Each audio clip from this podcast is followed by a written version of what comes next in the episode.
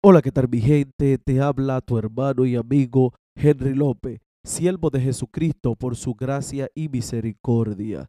Gracias por estar aquí un día más en este tu podcast, Get Cry. Hoy vamos a estar dando el inicio a un estudio que estará dividido en dos.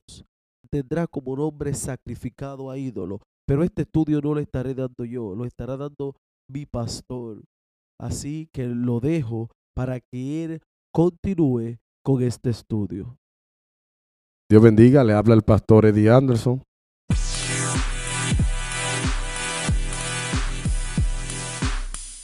Sobre lo que come, por el simple hecho de dudar, dice Pablo, es condenado. ¿Por qué? ¿Por qué dice? Porque no lo hace con fe. No lo hace con fe. Y todo lo que no proviene de fe, todo lo que no proviene de fe, ¿qué dice Pablo? Pablo dice en el versículo 23 del capítulo 14 de Romanos, que es que pecado. Porque el que duda sobre lo que come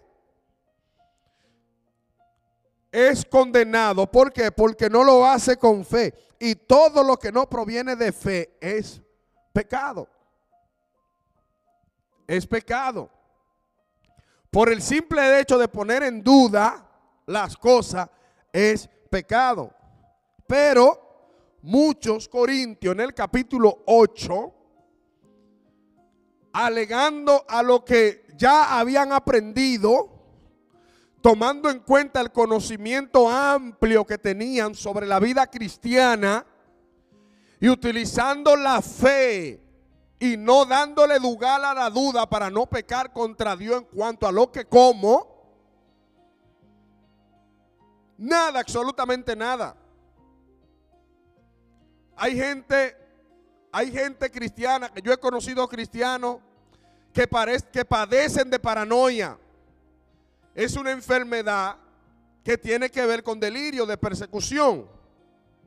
La paranoia te hace creer que incluso hasta las buenas intenciones del vecino probablemente sea una enviación del diablo. ¿Tú ves esa comida? Eso es mismo Satanás. Yo no me la como. a mí no me van a atrapar. Porque ¿por qué me trajeron esa comida? En una ocasión íbamos para, estábamos en, en San Juan de la Maguana y todos los que íbamos ahí teníamos paranoia. Porque se hablaba de que en esa ciudad se comían a la gente vivo con la hechicería. Y estábamos todo atento, alerta. Y un pastor amigo mío dice, me gustaría, en esta hora lo que anhelo es un pescado frito. Y una vecina, sin escucharlo y sin nada, y sin saber, le dijo, yo hice un pescadito frito, ¿ustedes quieren? Y él dijo, no. ¿Ustedes cómo el diablo sabía? Porque a veces hay paranoia. Yo no como en esa bodega, porque en esa bodega puede hacer que haya una enviación. Yo no como, entonces todo lo que van a hacer, yo me imagino que deben de comprar en los mercados kosher. ¿Sabe cuáles son los mercados kosher, verdad? Son los mercados judíos.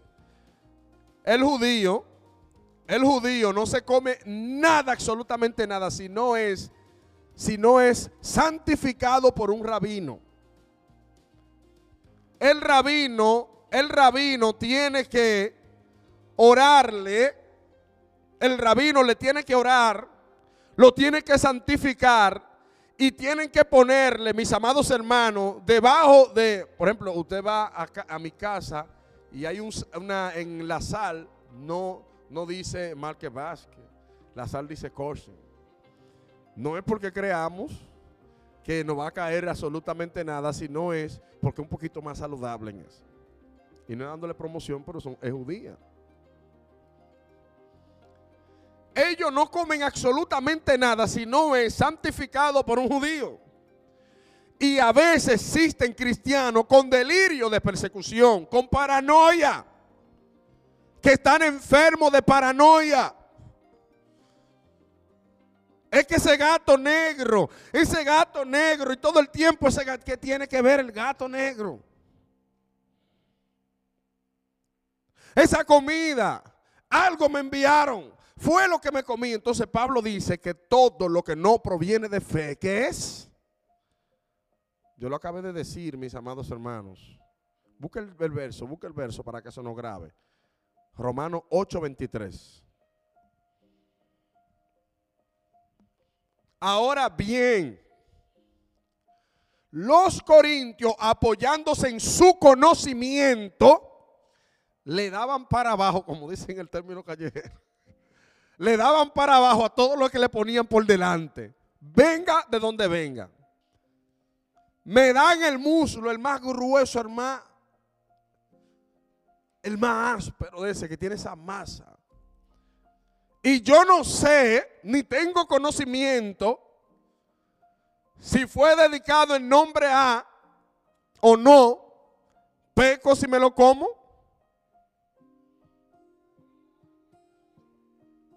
Si no tengo conocimiento, no peco.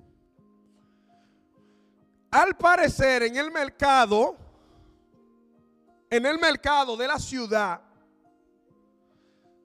los animales que eran sacrificados en honor a los ídolos, para no desperdiciar, pues vendían la carne, porque como ustedes sabrán, en los sacrificios siempre lo que se extrae es la sangre, es la sangre. Pero para no desperdiciar el animal, pues los vendían en el mercado a un precio módico. Y muchos creyentes con conocimiento hacían filas en los mercados para comprar la comida sacrificada a los ídolos. Verso 1 del capítulo 8, vamos a leer. En cuanto a los sacrificios a los ídolos, sabemos que todo tenemos que, dice Pablo, en cuanto a los sacrificios a los, a los ídolos, sabemos que todo tenemos. Vamos a leer la Biblia del diario vivir. Ahora bien, dice en la Biblia del diario vivir, respecto a los alimentos ofrecidos a los ídolos, sabemos que todos tenemos conocimientos. Ahora, dice el verso, el conocimiento hincha. Vámonos a la Reina Valera 1960 el conocimiento te envanece. Y aquí esta palabra envanecer, envanecer se puede interpretar como que te llena de orgullo. Te llena de orgullo, de prepotencia, de egolatría. Y no hay cosa más peligrosa que una persona envanecido. ¿Por qué? Porque tiene conocimiento. Pero Pablo cita algo mucho más poderoso que el conocimiento. Pablo cita, repito, algo mucho más poderoso que el conocimiento. Pero el amor, dice Pablo, el amor edifica. En cuanto a los sacrificios a los ídolos, sabemos que todos tenemos conocimiento. El conocimiento te envanece, pero el amor te edifica. ¿A qué se refiere Pablo cuando habla, cuando usa esta expresión de que el conocimiento te envanece más, el amor te edifica? Número uno, número uno. Aunque los que hacían largas filas conocían probablemente los dichos por nuestro Señor Jesucristo, que lo que hace daño no es lo que entra. Porque lo que entra, ¿a dónde va? Dice Jesús dijo, va hacia la letrina. Lo que usted se come, ya sea un muslo que usted no conozca de dónde venga y usted se lo comió porque no sufre de paranoia, ese mulo. Y yo quería un mulo así. Y esa vecina, que a veces yo la veo cantando una cosa rara. Yo no me voy a comer ese mulo porque yo no quiero que la barriga se me ponga grande. Porque pueda cosa, cualquier cosa pueda pasar. Y vivimos con un miedo Pero los corintios, al parecer, utilizaban su conocimiento y sin darse cuenta, por mismo conocimiento, se envanecían. Ahora, ¿por qué Pablo cita el arma más poderosa que puede tener un creyente, que es mucho más poderoso que el conocimiento? ¿De qué le vale o de qué nos vale a nosotros conocer la Biblia entera, pero no tener amor? ¿De qué me vale a mí conocer la Biblia desde el Génesis hasta Apocalipsis, pero no tener amor? ¿Sabe en qué me compararía yo? Yo me compararía como un nene, como un nene de cuatro o cinco años, con una pistola en la mano cargada, con una pistola en la mano cargada, quizá probablemente conocer cuál es su uso y usarla para matar, porque no hay amor, usarla para matar. ¿Por qué Pablo cita el amor contrario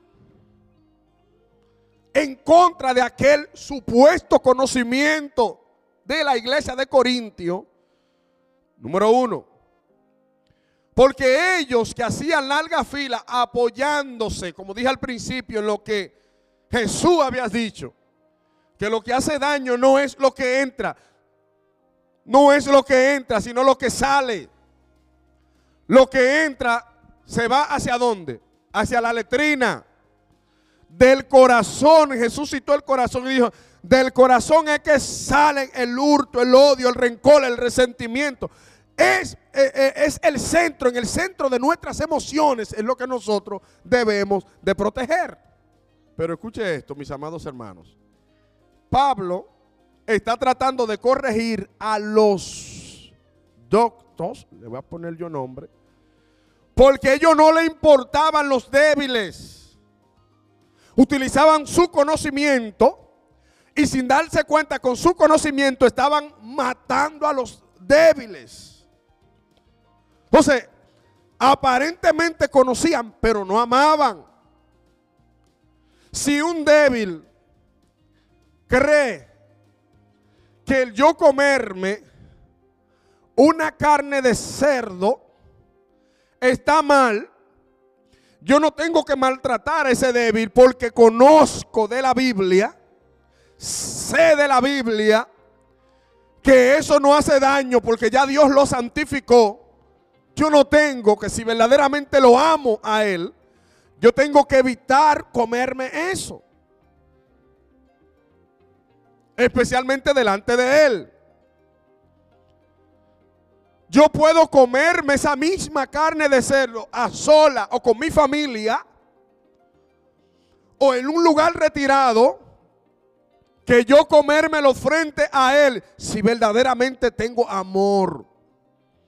¿Por qué? Porque si me doy cuenta que eso lo está lastimando, no, porque yo tengo el conocimiento y yo sé que eso no es pecado. Me importa lo que tú pienses. Y tenemos la, la boca grasosa y ese nuevo creyente sufriendo. Sufriendo. Mira cómo se come ese pecado. Mira cómo ese pecado. Yo estoy consciente bíblicamente de que no estoy pecando, de que no estoy cometiendo esos errores, pero para el nuevo creyente, sí. Entonces, ¿qué debo de hacer yo?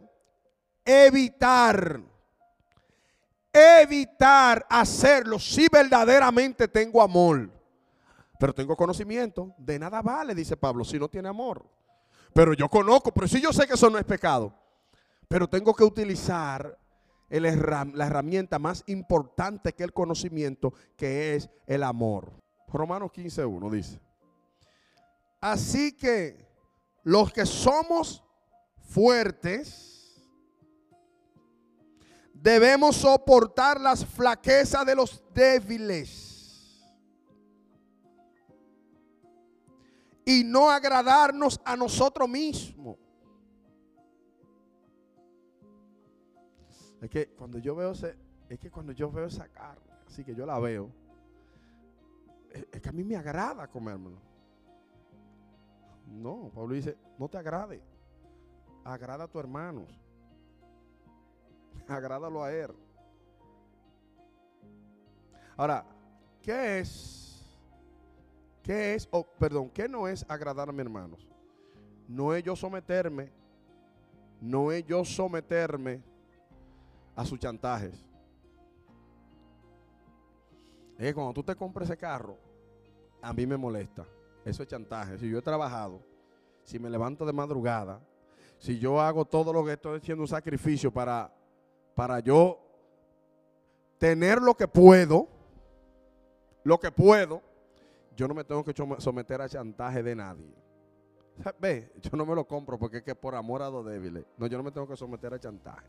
Porque una cosa es debilidad y otra cosa es envidia. Hay que saber interpretar eso. yo agradarme a mí mismo, eso no significa que yo vaya a buscar un carro y que tenga la posibilidad del 2022 y yo diga, no, me voy a comprar mejor un Chevrolet 1970 porque es que yo no quiero que mis hermanos sufran. Eso, eso, no, eso no es así, es una mala interpretación. Entonces me compro un carro usado por el mismo infierno, por el mismo diablo, que me deja en todas las esquinas, yo pasando frío por mi hermano, por su envidia. No, eso no es agradar, eso no es agradar a mi hermano. Eso es someterse a su chantaje y a sus envidias. Someterse a su chantaje y a sus envidias. Y hay una mala interpretación con eso de que la gente entiende que un pastor, si tiene la posibilidad, no puede. Claro que está, que tanto el, cristiano debe de mandar un mensaje de humildad el cristiano debe de mandar un mensaje de humildad. Pero tampoco el cristiano va a vivir sometido al chantaje del mundo, ni de la gente, ni de lo mismo evangélico. Pues la gente me dijo, como yo le dije la semana pasada, y todos los días me enfrento a esto. La gente que dice que yo no creo en ningún pastor, porque los pastores todos son uno vive bien. Y yo sí, sí, son uno vive bien. Usted ve a los hermanos pobrecitos, sin nada, y los pastores con carros de lujo. Entonces, ahí es que yo entonces lo confronto. Yo le digo, yo te voy a hacer una pregunta. Si los hermanos son pobrecitos y no tienen absolutamente nada, y el pastor tiene una cuenta de lujo y carro de lujo, ¿el pastor está vendiendo droga? Porque si el pastor ve, depende de esos hermanos miserables y pobrecitos, ¿cómo rayos se va a comprar un pastor una guagua del año? ¿Con qué sueldo con qué entrada si ellos no tienen ni para ellos mismos? Si el pastor depende de las entradas de esos hermanos pobrecitos, ¿Cómo usted piensa? Mira, no me haga darte con esta Biblia. Eso es lo que usted tiene que decirle a la gente. Piensa y analízalo bien. No es someterme a las envidias del mundo. No es dejar de andar como Jehová quiere que yo ande, como un príncipe. ¿Por qué? Porque, dígame usted, hermano, que la, gente no. Yo voy por ahí con una limpia bota, ese uno, uno dando brillo, de que Vaya ya, mire, humildemente yo estoy pastoreando, la gente va a decir, yo lo que voy a mantener ese hombre, yo no voy para ahí.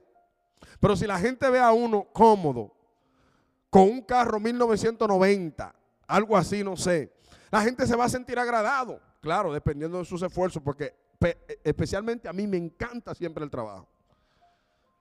Dice que el castigo del hombre, por ahí me encanta. Porque no me gusta estar dependiendo todo el tiempo a la espera de otro. Me gusta todo el tiempo saber. Y a pesar de que tengo una familia y quiero regalarle en un futuro un buen porvenir a mi familia. Pero no es someterme a los chantajes del, a los chantajes del mundo. Ni a las envidias de algunos cristianos. Usted no se puede poner un gabán. ¿Cuánto le costó? Eso me hace daño. Eso no, eso, eso no es debilidad, eso es envidia. Me hace daño. Enséñame el bill. En Macy. Oye, pero eso está caro. Y yo comprando cosas baratas. Bueno, eso es usted.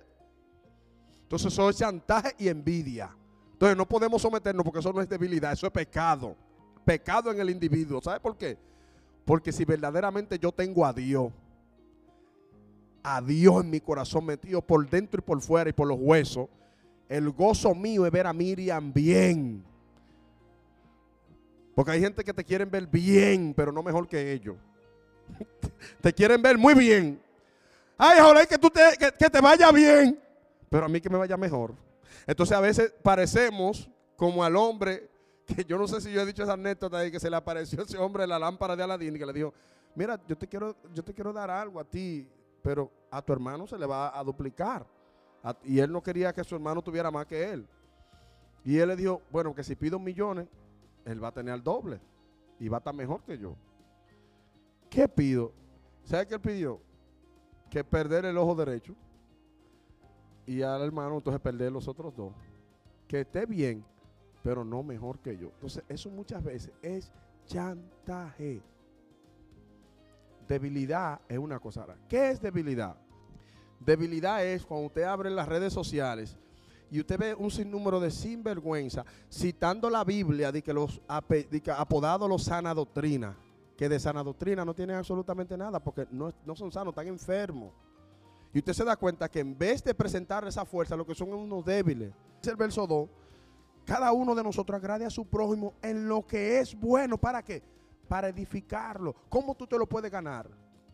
Discutiendo con ellos. Haciendo shows mediáticos. Tú me tiras y yo te tiro. No, dice el 3, porque ni aun Cristo se agradó a sí mismo. Cristo podía estar bien. Cristo podía vivir una vida de lujo. Pero Él no vino a agradarse a Él mismo. Él vino a agradarlo a usted, mis amados hermanos. En todo lo que fuere bueno, Cristo vino a agradarlo a usted.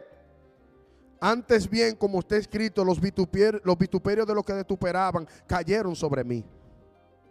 Porque las cosas que se escribieron antes para nuestra enseñanza se escribieron a fin de que por la paciencia y la consolación de las escrituras tengamos esperanza. Pero el Dios de la paciencia y de la consolación os dé entre vosotros un mismo sentir según Cristo Jesús. ¿Cuál es ese el mismo sentir? Que todos nosotros imitemos las cosas que se escribieron para nuestro bien. Y le voy a decir algo que tengamos mucho cuidado a la hora de interpretar un verso. Yo estaba hablando con una persona y, y me citaba, porque yo no sé si usted sabe, hay cinco, evangelios, ¿verdad? Cinco evangelios que hay. Cuatro o cinco. Señores, búsquenlo, ustedes no están ni seguros. ¿Cómo es? San Mateo, San, Mar, San Lucas, San Marco, San Juan. Espérate, pero está San Yo. Ese es el quinto evangelio más utilizado en las iglesias pentecostales. Porque yo creo, porque yo pienso, porque yo digo y hay que, y hay que afirmar lo que yo diga. Ese es el evangelio, el quinto evangelio, el San Yo, el que más se predica. No me crea a mí, pero según yo, ¿qué me importa a mí lo, que usted crea? A mí no me importa lo que usted crea, a mí me importa lo que diga la Biblia. Es la Biblia. Según mi interpretación, y es por eso, mis amados hermanos, que nosotros andamos sin rumbo, que no sabemos lo que somos, ni a dónde somos, ni para dónde vamos. Por el Evangelio, el bendito quinto Evangelio del según San Yo. Pero el Evangelio según yo, que es el... Mire, y a mí me molesta cuando yo oigo una gente citando un verso sin citar el contexto. Y, ve que, y dice este verso, y yo le dije a un, a un evangelista, ¿qué significa ese verso? No, porque eso no va ahí. No lo ponga porque eso no va.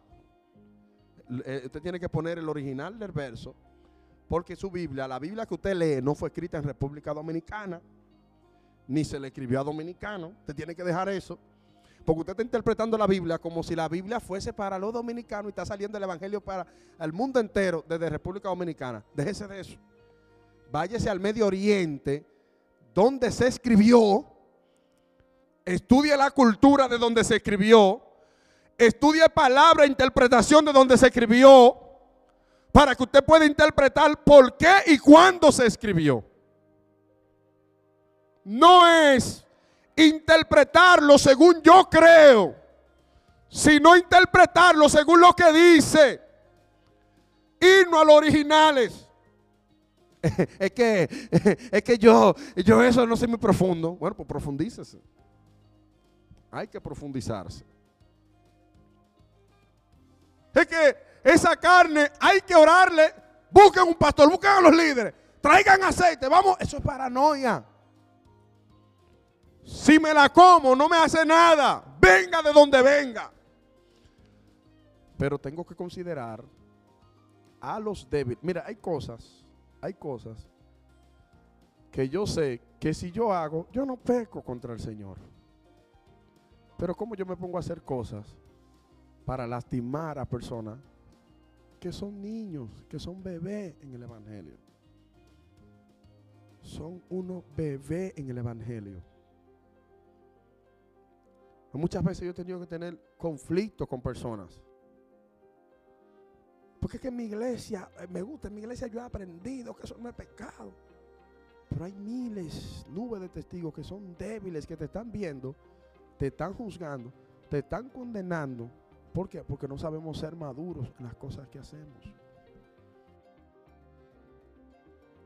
Gracias por llegar hasta aquí.